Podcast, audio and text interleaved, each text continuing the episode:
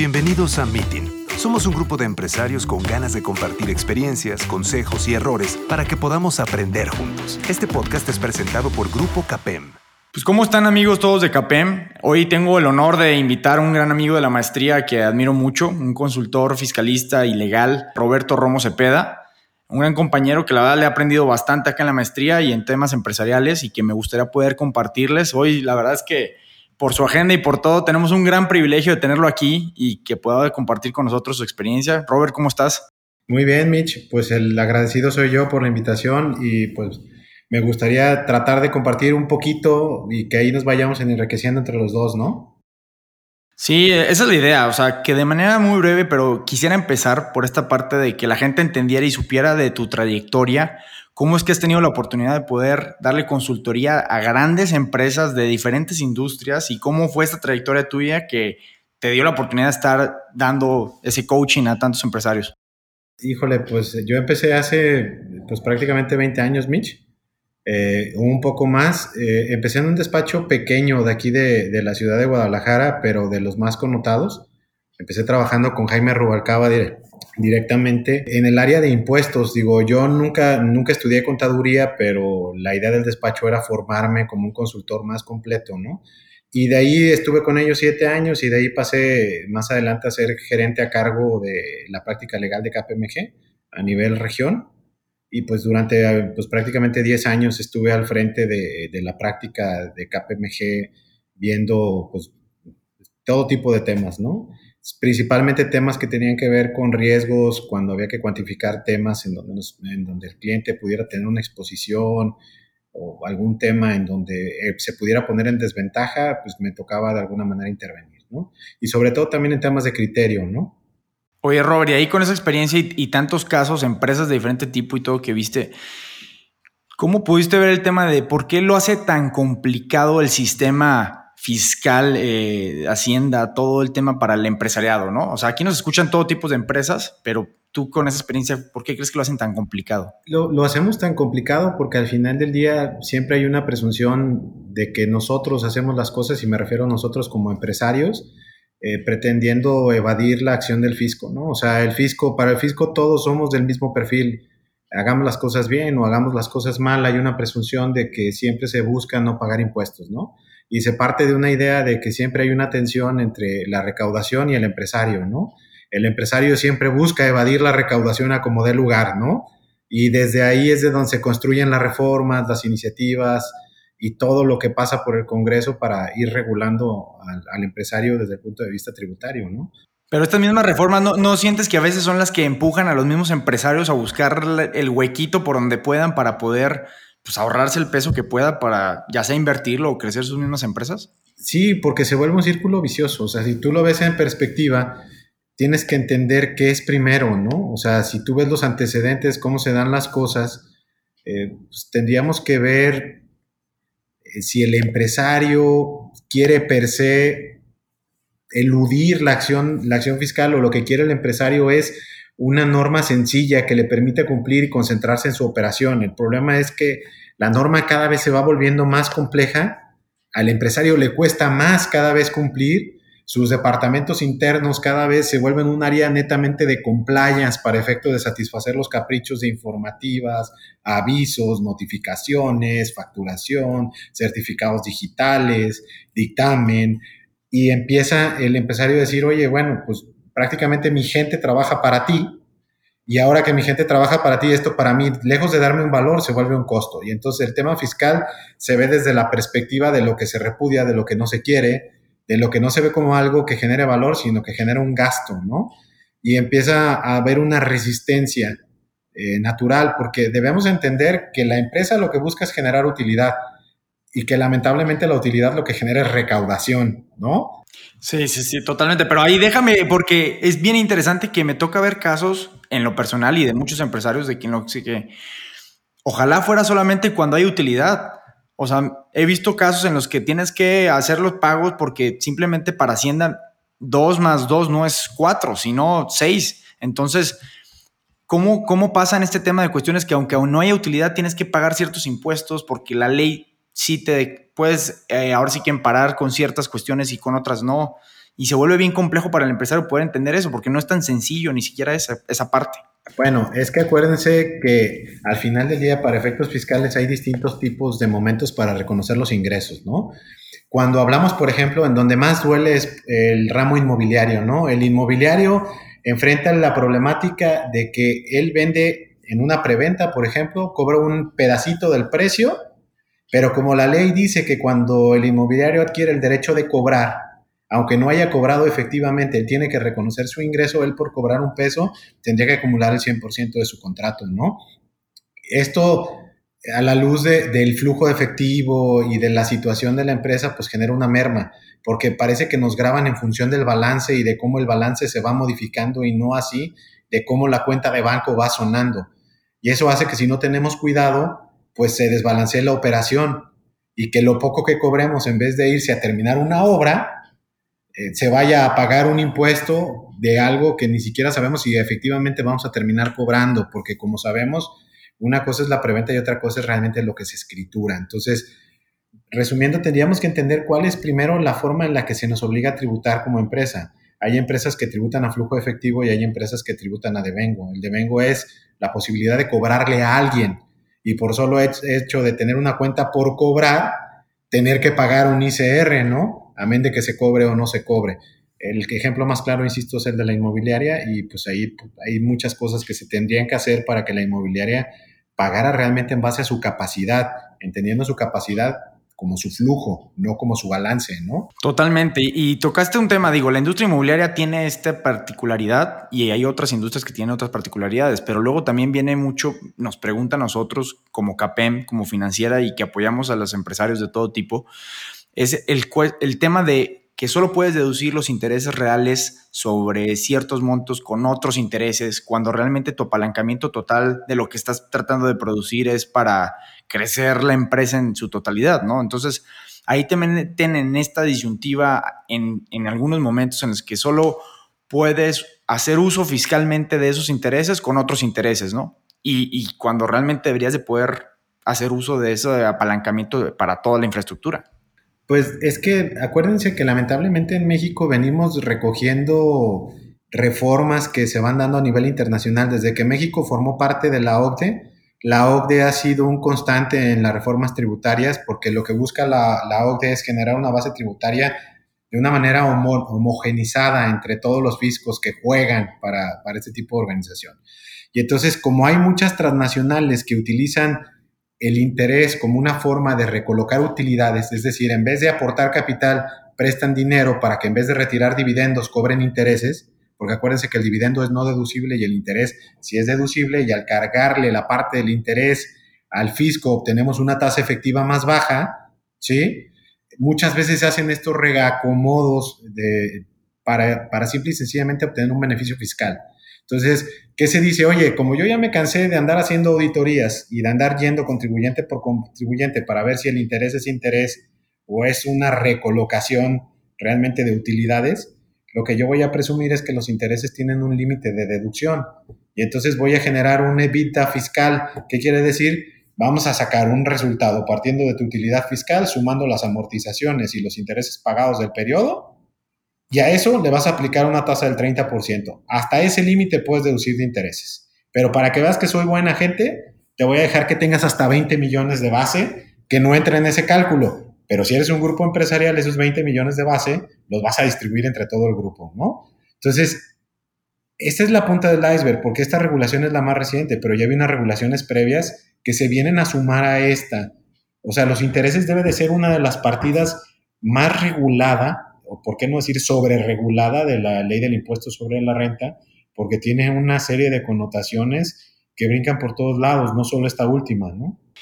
Oye, y hablando entonces con todas estas reformas que están sucediendo, ¿qué tanto miedo deberían de tener los empresarios al día de hoy? O sea, para sus operaciones diarias, para su crecimiento, para lo que está sucediendo. Yo creo que más que miedo tendríamos que tener una previsión. Lamentablemente, cuando tú te, te aproximas al empresario, el tema fiscal siempre se resuelve sobre las rodillas. O sea, y no voy a generalizar, pero en la mayoría de las veces es uno de los temas que no está entre los más importantes cuando pudiera ser un, un impulso para generar una mejor competitividad, porque saber utilizar bien el tema fiscal en una proyección o en un rubro de generación de ingresos o de utilidades pudiera generar una mejora de del margen o algunos otros conceptos, ¿no? Pero siempre lo vemos al final.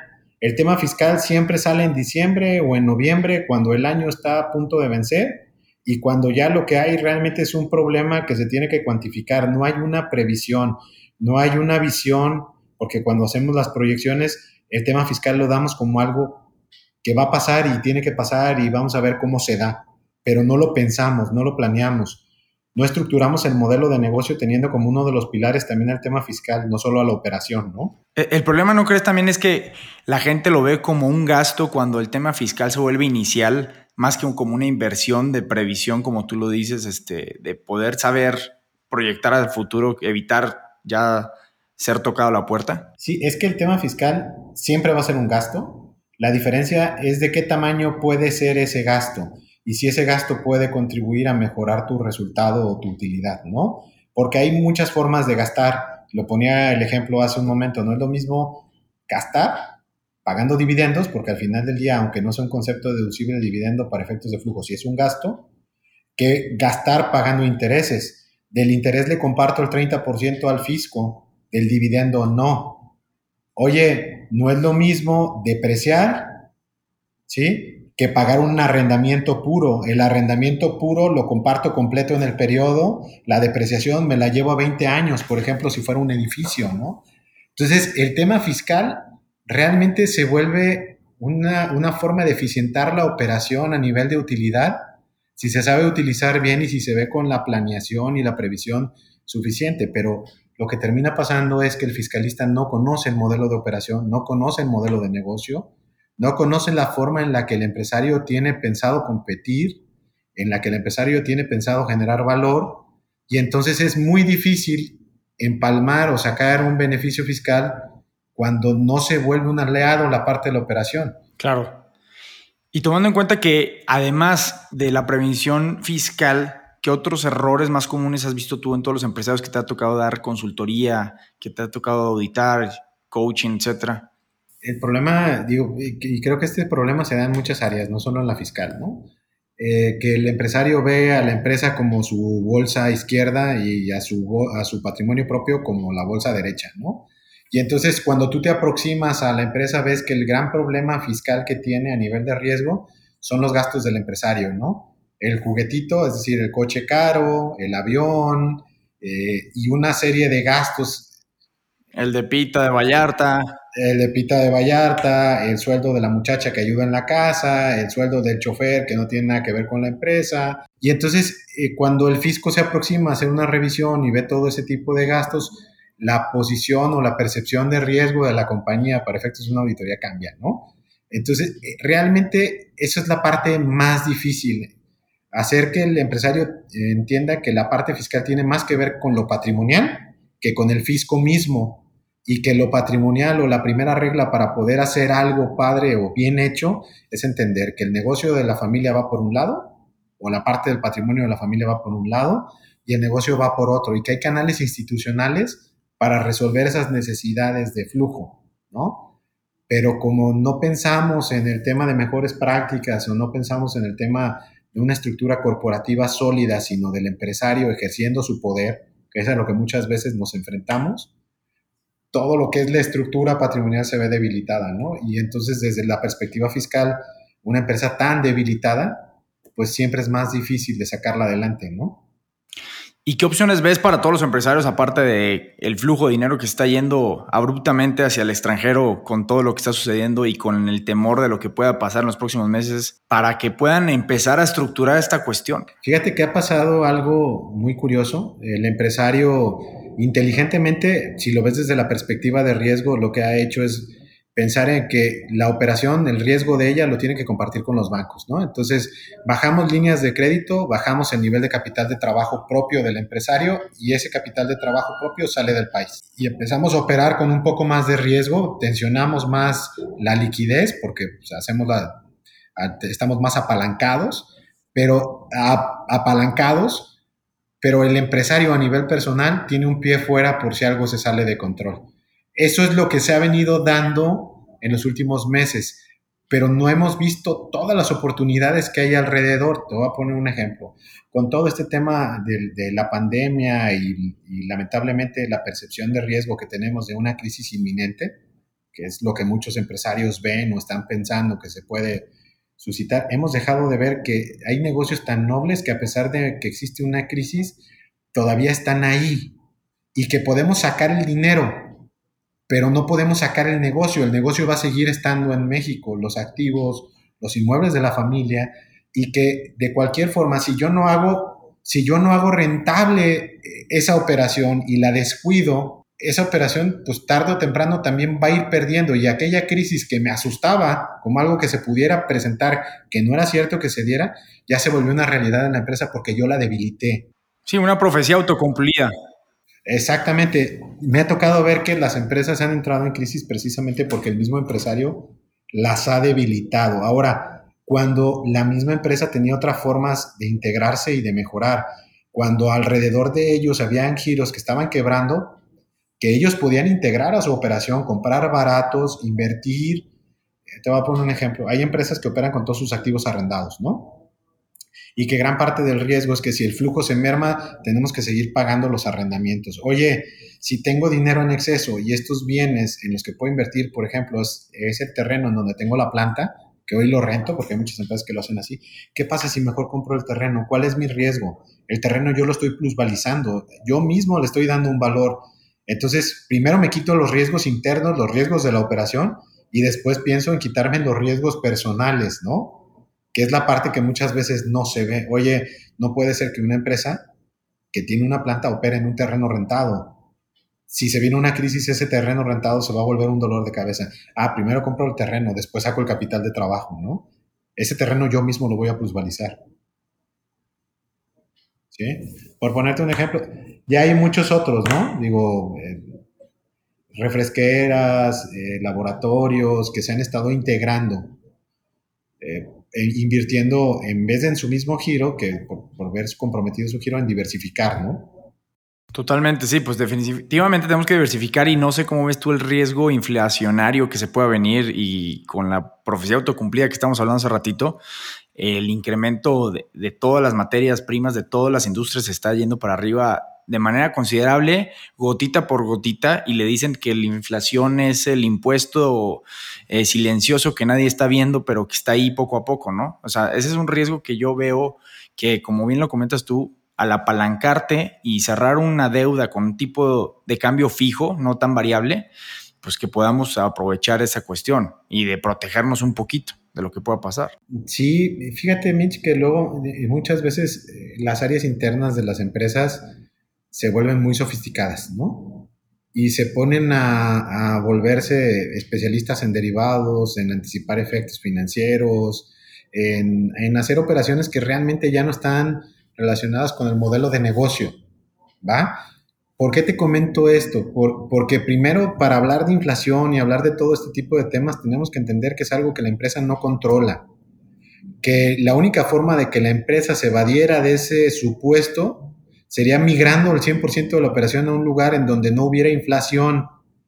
Y, ese, y eso no existe. Lo que se hace realmente para ver el tema de inflación es tener una empresa sólida financieramente hablando, tener una empresa operativamente sana y que si vas a ver venir todos estos temas inflacionarios estás hiperapasivado o estás con créditos en donde sabes que tu tasa es variable y no necesariamente fija, pues tu primera opción sería reestructurar todo eso y más ahora, porque esta inflación indirectamente está relacionada con la tasa de interés, indirectamente está relacionada con muchas otras cosas que van a ir afectando o van mermando la economía y si tú estás más apalancado, el nivel de exposición que tienes a ese tipo de temas es mayor, porque a mayor inflación, menor, menor tasa de interés real para el banco. Acuérdense que la tasa del banco cuando nos presta tiene un componente que está directamente relacionado con la inflación porque el banco pierde poder adquisitivo al prestarnos el dinero y otro componente que es lo que efectivamente gana por prestarnos. Entonces, a mayor inflación, la tasa del banco va a subir. Si tengo interés, tasa real, el tema de la TIE como tasa de referencia, pues no va a aguantar tanta presión y va a empezar a crecer y vamos a empezar a tener una serie de efectos que detonan la misma inflación, ¿no? Sí, totalmente. Oye, Robert, y ya para, como saliéndome un poquito de tu expertise, que es el tema fiscal y legal, ya como tú como empresario y con toda tu experiencia, ¿qué te hubiera gustado aprender desde antes? Ahora sí que ya algo más, más tuyo. ¿Qué me hubiera gustado aprender desde antes? Más de riesgos. O sea, porque cuando llegamos como empresario eh, somos muy inocentes y pensamos que todo va a ser color de rosa, ¿no? Y pensamos que una empresa es echarle muchas ganas, salir con ánimo a trabajar y abrir una puerta y poner un escritorio y darle, ¿no? Sobre todo en mi caso, que soy, que soy abogado, pero después te encuentras que necesitas licencia de operación de giro, que necesitas contratar personal, que ese personal requiere un contrato individual, que ese contrato individual lleva aparejada una obligación de dar IMSS, que el IMSS tiene una serie de requisitos, que a la vez al ser patrón tienes unas obligaciones para efectos de ICR que tienes que cumplir. Y bueno, se vuelve un marco de riesgos normativo y de cumplimiento tremendo. A mí que me hubiera gustado entender más de qué es lo que necesita una empresa para operar, haber tenido un coach que me hubiera dicho, mira, maestro, no nada más es venir y abrir, abrir una cuenta de banco y ponerte a facturar. O sea, tienes que ir al municipio, tienes que considerar esto. Si te quieres aventar al ruedo, es con todo y todo. Sí, que lamentablemente nadie nos enseña eso y todos aprendemos a trancazos, como lo hemos platicado tú y yo en otras ocasiones, ¿no? Lo que más vale es haberte equivocado la primera vez, ¿no? Totalmente. El problema es que si te equivocas con temas de impuestos y el fisco, pues no puedes tener a veces a lo mejor muchas opciones, ¿no? O sea, esos aprendizajes o te salen muy caros o te salen este, pues de una sola oportunidad que no lo pudiste armar bien, ¿no? Eh, claro, bueno, si estuviéramos hablando de temas tributarios, dependiendo de dónde coloques el riesgo, ¿no? Te voy a poner un ejemplo. Hay empresarios que cometen el error de colocar sus riesgos en la persona física y no en la persona moral, ¿no? Y yo siempre les digo cuando veo ese tipo de temas, ¿y quién va a ser el valiente que va a aguantar la querella? ¿La persona moral o la persona física, no? O, sea, te pones en un nivel de exposición totalmente diferente. Hasta para jugar con riesgos y tomar decisiones, caes en esto que yo te decía, oye, ojalá alguien me hubiera dicho que como persona física al hacer negocios estaba más expuesto que como persona moral, ¿no? O ojalá alguien me hubiera dicho, oye, no constituyas una SA, mejor busca una SDRL, o me hubieran dado esos tips para que yo como persona física no hubiera vivido tantos malos momentos sabiéndome expuesto directamente a temas, ¿no? No, no, no, y eso que acabas de mencionar, tú no sabes, nosotros nos toca ver empresarios de todo tipo y vemos empresas facturando montos tan importantes con una persona física y de diferentes rubros. Y es impresionante, pues existe. A veces no es por desconocimiento, a veces es por planeación fiscal, no es por desconocimiento es porque algún fiscalista les dice que lo mejor es mantener una copropiedad de personas físicas en actividad empresarial, ¿no? Y luego ves una copropiedad de personas físicas en actividad empresarial facturando dos mil millones, ¿no? Y llega la primera revisión del fisco y a la primera cachetada, pues se nos acabó el negocio porque no hay forma de defenderlo, ¿no? Totalmente, o sea, totalmente. Pues por eso yo creo que es muy valioso que podamos compartir nuestras experiencias este, por parte tuya. La verdad es que nuevamente le reitero a todos aquí, yo, o sea, todos les hemos aprendido mucho ahí en, la maestría, pero pues no se acaba de aprender, o sea, hay que seguir estudiando el, juego este de los negocios y de la vida. Y por parte mía, la verdad es agradecerte eh, la oportunidad de compartirnos parte de tu conocimiento y tu experiencia. Eh, creo que siempre es muy valioso. Vamos a dejar tus datos ahí por si alguien va a llegar a tener algún tema específico y que pueda seguirnos en redes sociales. Y pues nuevamente agradecerte, Robert, estos momentos por compartir tu experiencia y, todo lo que pueda conocimiento a los empresarios de Guadalajara y de México. No, bueno, pues es un gusto, digo, principalmente de haber charlado contigo. Sabes que respeto mucho tu, tu, capacidad, hemos aprendido ahí entre todos. La verdad es que la maestría ha sido una grata sorpresa para mí. Eh, lo digo con toda la humildad del mundo. Y bueno, lo que le pueda ayudar a cualquiera que tenga alguna inquietud o demás, pues aquí estaré, digo, sin ningún interés más que de ayudar, ¿no? Buenísimo, mi Robert. Esto fue Meeting. Muchas gracias por habernos acompañado. Te esperamos en nuestro siguiente episodio. Te invitamos a seguirnos en nuestras redes sociales. Nos encuentras como Grupo Capen.